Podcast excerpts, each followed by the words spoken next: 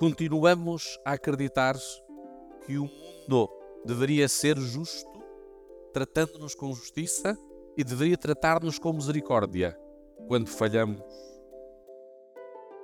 Por que é que os cristãos devem perdoar? Porque um cristão rancoroso é a maior de todas as contradições. Como pode alguém que foi perdoado não perdoar? Como é que alguém que foi perdoado não perdoa? A Bíblia também diz em Provérbios 28, 23 que aquele que repreende o homem achará depois maior graça do que aquele que lisonjeia com língua. Os pais que aqui estão admoestam os filhos porque acreditam que os vai ajudar a serem melhores pessoas. Perdoar-nos a nós mesmos é o princípio da libertação, mas também perdoar os outros.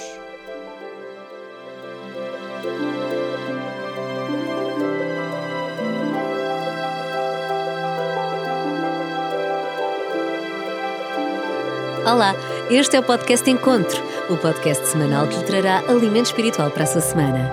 A mensagem de hoje tem como título A Necessidade do Perdão e é apresentada pelo pastor Dário Santos.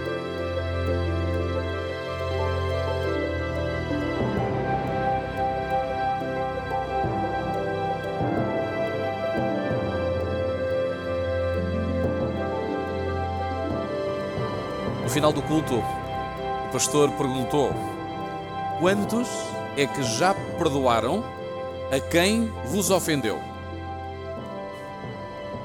Alguns irmãos timidamente levantaram a mão. E o pastor voltou a perguntar: Quantos é que já perdoaram a alguém que vos ofendeu?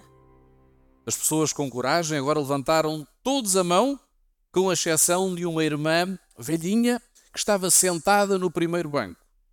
E o pastor dirigiu-se àquela irmã e disse: Irmã Manuela, não está disposta a perdoar os seus inimigos? Olhe, ela disse: hum, Não, na realidade eu não tenho nenhum inimigo. Disse com um sorriso enigmático. Irmã Manuela, quantos anos é que tem? Ela orgulhosamente disse: Eu tenho 98 anos de idade. Então poderia ter eh, a amabilidade de vir aqui à frente e prescrever à igreja o segredo de como é que podemos chegar aos 98 anos de idade sem ter nenhum inimigo? Ela ganhou coragem, pôs-se de pé, voltou-se para a Assembleia e disse: Já morreram todos. Ora, se o perdão não se trata de tentar viver mais tempo do que os nossos inimigos, o que é que será? Qual será a necessidade do perdão na nossa vida? Alguma vez já vos aconteceu acreditarem que perdoaram alguém, se esqueceram verdadeiramente da situação e hum, de repente encontramos-nos a recordar, a ruminar, vez após vez, aquele evento. E sentimos-nos mal porque pensávamos que já tínhamos alcançado esta vitória. Mas ali estão aquelas imagens na nossa mente que nos fazem recordar o quanto aquela ou aquelas pessoas ou aquelas circunstâncias nos fizeram sofrer. E para piorar, lembramos-nos que somos cristãos Mahatma Gandhi costumava dizer: se nós praticássemos a lei do talião, olho por olho, dente por dente, rapidamente o mundo se encontraria cego e desdentado. A realidade é que o perdão interrompe a violência. Interrompe a violência que cometemos contra nós próprios, mas também contra terceiros que estão à nossa volta. Há um senhor filósofo judeu chamado Jacques Derrida afirma que o perdão deve ser espontâneo e natural. Diz ele. O perdão deveria ser espontâneo e natural. Mas em oposição, um autor cristão chamado Ken Sant, ele diz que este não é o conceito real do perdão. Na realidade, o conceito do perdão é outro e é mais cristocêntrico. Ele fala de um processo. Ele fala de uma postura, uma postura de reconciliação. Esta postura consiste em desejar o bem do nosso ofensor e orar por ele. Esta é uma posição de espera, ou seja, a vítima consiste ou espera em desejar e orar pelo bem daquele que o ofendeu. E aguarda que o ofensor se arrependa, se é que alguma vez ele o vai fazer. No entanto, segundo sente, esta postura irá proteger a vítima do ressentimento. Há um ditado chinês que afirma que o ressentimento é como se nós tomássemos um copo de veneno e esperarmos que o outro morra. Isto não faz muito sentido, mas é uma descrição do ressentimento. É como se fosse tomar um copo de veneno e esperar que o outro morra. Talvez nunca tenhamos que ouvir uma confissão de culpa, mas pelo menos, segundo sente, nós não vamos ficar escravizados física e emocionalmente em relação ao ressentimento quando Jesus esteve perante a o túmulo de Lázaro, a tumba de Lázaro, ele disse: Lázaro vem para fora. Mas de seguida emitiu uma nova ordem: desatai-o e deixai-o ir. E esta ordem está relacionada com esta ordem de acontecimentos. Desatar e deixar ir alguém é muito mais abrangente do que a morte física e a ressurreição. Tem muito a ver com o perdão. Quando eu desato o meu ofensor, quer ele esteja arrependido ou não, eu estou a oferecer-lhe a oportunidade para uma nova vida. Mas além de oferecer-lhe a ele ou a ela esta oportunidade, também estou a oferecer-me a mim mesmo a oportunidade para uma nova vida. A morte de Cristo cobriu os pecados de todos. A Noemi acabava de acordar-se de uma anestesia e estava na sala de recobro. Entretanto, ele ouviu a conversa das enfermeiras que estavam ao lado e diziam que esta mastectomia bilateral, a remoção dos dois cheios, pode regressar à enfermaria. Ela entrou em choque. Havia um engano terrível. Ela entrou naquele hospital para que fosse reconstruído apenas um dos seus seios, uma das suas mamas. Ela estava tão cansada que acabou por adormecer. Mas o pesadelo inundava a sua mente. E durante vários dias ela aguardou a visita do cirurgião, até que finalmente ele veio visitá-la à sua cama. Ela confrontou, mas o médico recusou o erro, disse que não era da sua responsabilidade e seguiu o guião que lhe foi transmitido. Irritadíssima, ela chorou e não sabia o que fazer. A realidade é que quando alguém chega perto de nós vulnerável e nos pede perdão, ainda que não mereça, não será assim tão difícil oferecer o perdão a essa pessoa. Mas quando existe uma indisposição para reconhecer que erramos, será que ainda, ainda assim é possível perdoar? E esta era a pergunta de Noemi. Finalmente ela decidiu perdoar e percebeu que era um processo largo e doloroso, sobretudo quando ninguém pede desculpas. Apesar de ter conscientemente escolhido perdoá-lo, e mesmo que este profissional de saúde não quisesse o seu perdão, existiam momentos que ela recordava e ficava cheia de ódio. Mas concluiu que não perdoar atava ao passado e Noemi queria seguir em frente.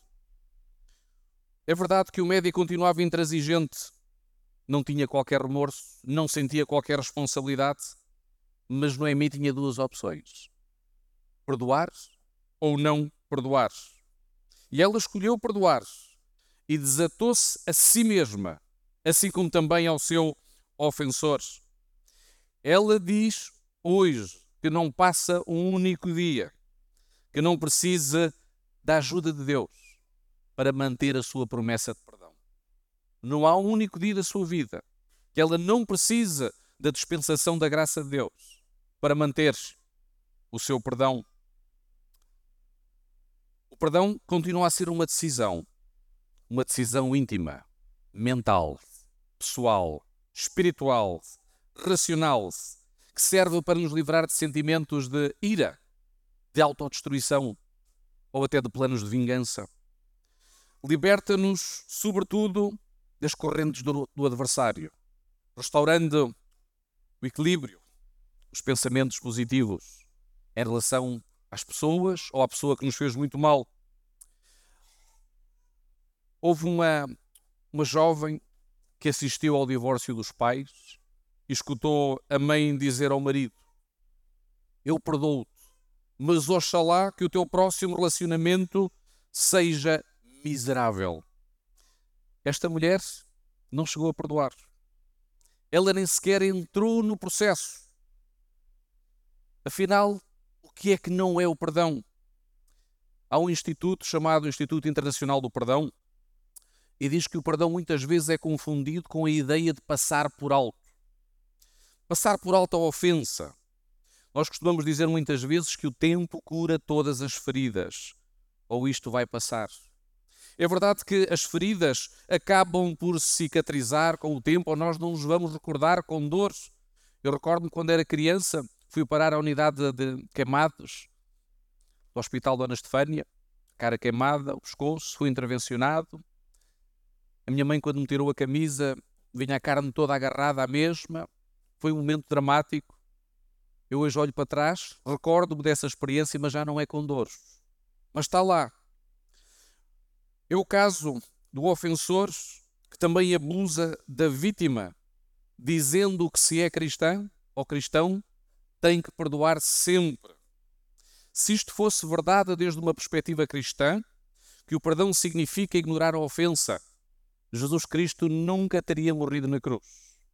Se as exigências da lei não eram assim tão importantes, ninguém teria que morrer. Ninguém teria que morrer no Calvário. As pessoas normalmente negam a ofensa pelo temor de serem descobertas ou pela vergonha da exposição. Reconhecer o erro permite que se realize o potencial restaurador do perdão, quer este seja divino, quer este seja humano. Havia um casal, casal jovem, que apresentava o seu problema. Ele tinha sido infiel à sua esposa e sentia que ela tinha que o perdoar.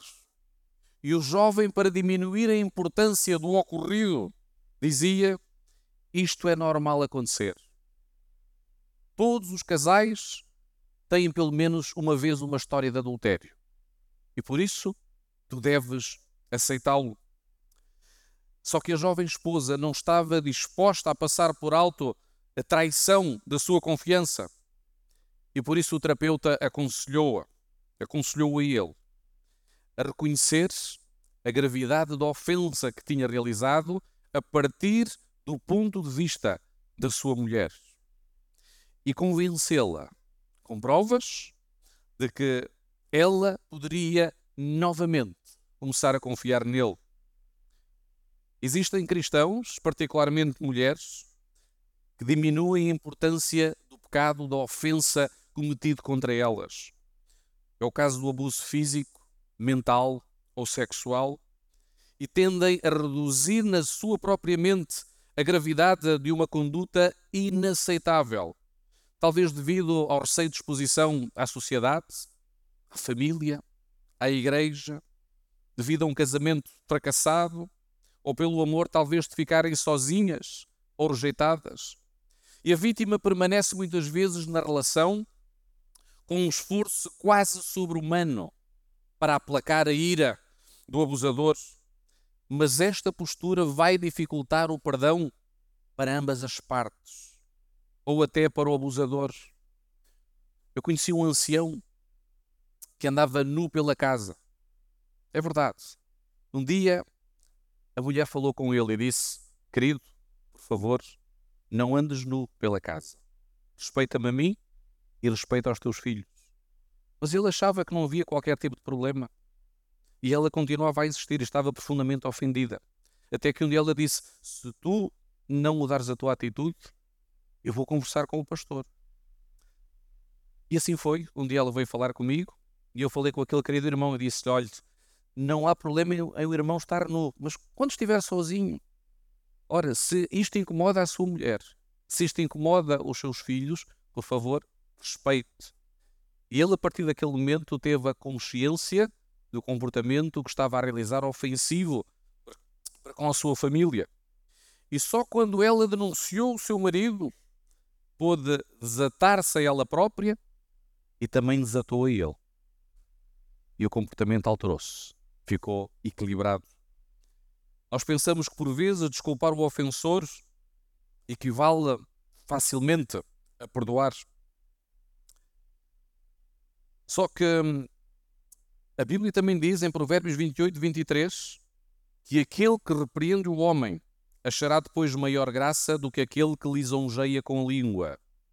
Os pais que aqui estão admoestam os filhos porque acreditam que os vai ajudar a serem melhores pessoas. E nós veremos se o ofensor é sábio ou nécio depois da admoestação. Também não perdoamos quando mantemos o ofensor debaixo de uma eterna inferioridade moral. Será sempre um devedor. E há pessoas que perdoam, mas mantêm o ofensor debaixo de uma inferioridade moral. Ele vai dever para sempre. Até que um dia pode ser que se cansa da dívida perpétua ou do desequilíbrio do relacionamento, e este tipo de perdão pode se tornar mais cedo ou mais tarde um castigo para a pessoa que o oferece, antes do tempo. Dois monges caminhavam, certa ocasião, e um deles viu uma jovem cair num buraco. Estava ferida. O monge mais velho agarrou na menina ao colo e levou-a até uma unidade de saúde. Ele lhe deixou. Eles continuaram a caminhada. Quando chegaram ao final do dia, o monge mais novo disse: Agora que terminamos o nosso voto de silêncio, eu quero dizer-te que nós tínhamos um voto de castidade. Por que é que tu foste pegar naquela jovem? O monge mais velho olhou para ele tranquilamente e disse: Meu querido irmão, eu já deixei essa senhora há pelo menos dez horas, quando tu é que vens a carregá-la praticamente todo dia. Por que é que os cristãos devem perdoar? Por que é que os cristãos devem perdoar? Porque um cristão rancoroso é a maior de todas as contradições. Como pode alguém que foi perdoado não perdoar? Como é que alguém que foi perdoado não perdoa? Isto é o centro do cristianismo. Porquê é que devo perdoá-lo ou perdoá-la? Foi ele que começou. Às vezes eu estou no pátio das escolinhas e ouço os meninos com este tipo de diálogo. Foi ele que começou. Foi ela que começou. Esta frase é muito conhecida nas discussões das crianças infelizmente permanece de uma forma mais sofisticada na idade adulta. Segundo o pedopsiquiatra Dr. Luskin, ele diz que continuamos a acreditar que o mundo deveria ser justo, tratando-nos com justiça, e deveria tratar-nos com misericórdia quando falhamos. Chegamos a sentir às vezes que somos os únicos no planeta que somos vítimas Colocar eh, o nosso sofrimento em perspectiva ajuda-nos a entender o sofrimento dos outros de uma forma geral e abre o caminho para o perdão. Quantas vezes, sentindo-me magoado, ressentido e até rancoroso, porque também sou humano e tenho um caráter que ainda tem que ser trabalhado até à volta de Jesus, e olho para os meus irmãos, olho para situações no mundo pessoas que provavelmente estão a sofrer muito mais do que eu e ajuda-me a perspectivar o sofrimento, ajuda-me a equilibrar a capacidade de perdoar. O mesmo Luskin afirma que os nossos sentimentos são construídos por nós. Nós podemos escolher como nos sentirmos, apesar das agressões, apesar das ofensas. E esta responsabilidade pelos nossos sentimentos é um ponto crítico, porque Provérbios 23, 7 também corrobora esta situação. O autor da literatura sapiental também diz que nós somos aquilo que pensamos, que construímos. Num projeto sobre o perdão da Universidade de Stanford, quando pediram voluntários para experienciar o perdão, a maioria dos voluntários que surgiram desta amostra eram mulheres. Quando numa outra pesquisa pediram voluntários sobre ira e violência, a maior parte dos voluntários que surgiram eram homens. Porque a diferença? O Dr. David Powell afirma que existe uma, mulher, uma melhor conexão entre o lado direito do nosso hemisfério e o lado esquerdo, o lado direito relacionado com a parte das emoções e o lado esquerdo da lógica, e existem mais conexões nas mulheres, ou seja, elas têm mais capacidade de lidar, de lidar com as emoções, de gerir as emoções. Os homens, nem por isso. Por isso, para as senhoras, eh, custa-lhes lidar com as emoções devido à sua riqueza. Uma senhora pode passar pelas quatro estações do ano no mesmo dia. Já o homem, por vezes, tem um incidente pode até chegar às vias, às vias de facto, mas rapidamente passa pelas circunstâncias. É como se não tivessem discutido. Os homens parecem ser mais perdoadores que as mulheres, mas não é exato, obviamente. Há situações que se invertem, mas é simplesmente pelo facto de não terem tanta facilidade na riqueza das emoções. Perdoar é uma decisão consciente de abandonar sentimentos autodestrutivos. É uma decisão para libertar o ofensor ou ofensora, quer ele seja merecedor ou não. Há um outro estudo também muito interessante, a doutora Caitlin Lawler, ela é uma investigadora na área do perdão, e apresentou também um estudo sobre o ato de perdoar e o efeito na nossa saúde. E ela trouxe alguns marcadores interessantes relacionada com 107 alunas de uma faculdade. Ela pediu primeiro que pensassem em ofensas. Mediu-se o ritmo cardíaco, a pressão arterial, outros parâmetros, e a realidade é que os níveis de adrenalina começaram, começaram a subir. A pessoa estava em posição de defesa, como se estivesse a entrar em vias de facto Aqueles que são menos perdoadores apresentam maiores níveis de stress, predisposição inclusive a doenças, o sistema imunitário fragiliza-se. E há uma cultura de sentimentos negativistas na sua mente. Quando é ao contrário, tudo muda. Tudo muda. E é por isso que entendemos também no conceito bíblico a importância do perdão um cristianismo que se nega a perdoar. Nós conhecemos alguns membros que são fiéis na observância do sábado, na devolução dos dízimos, cuidam dos seus corpos com um estilo de vida extraordinário, mas que não contemplam a possibilidade de perdoar as ofensas dos seus irmãos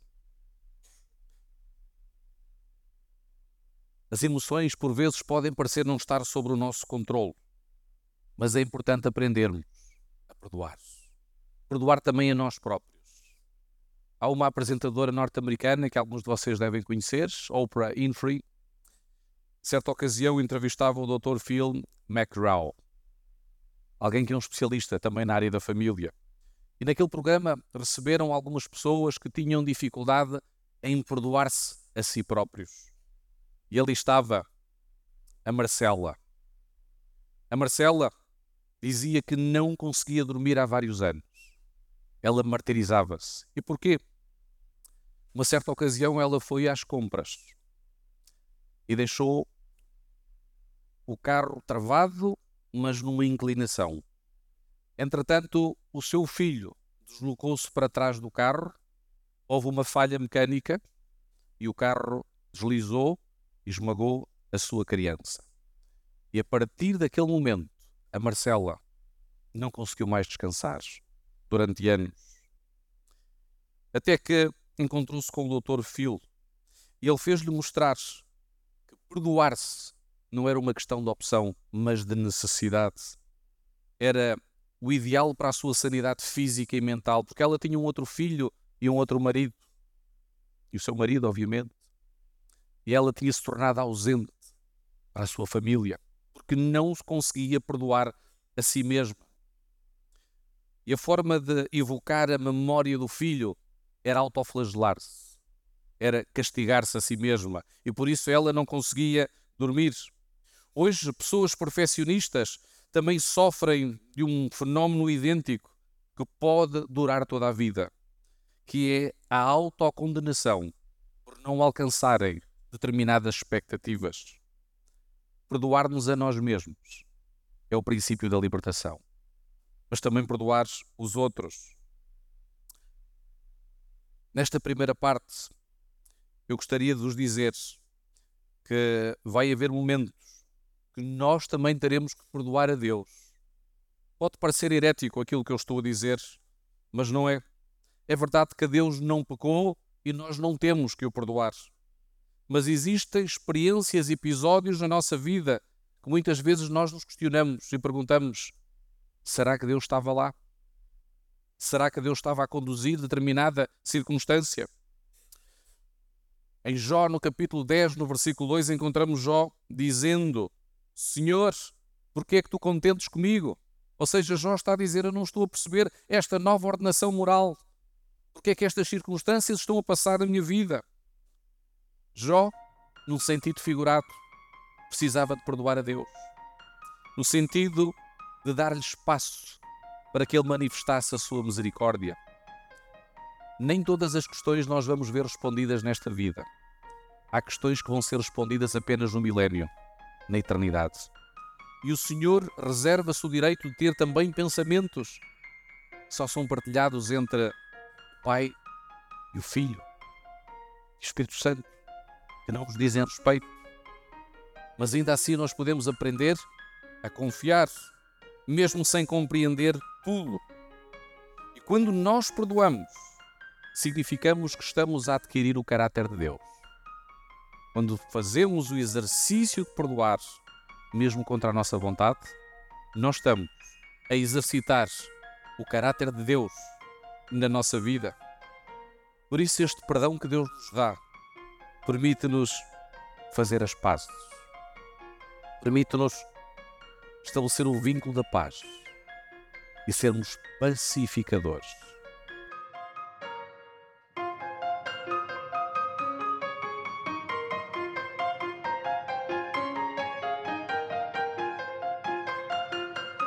Gostou desta mensagem, subscreva a Igreja Adventista de Setúbal na sua aplicação de podcast habitual.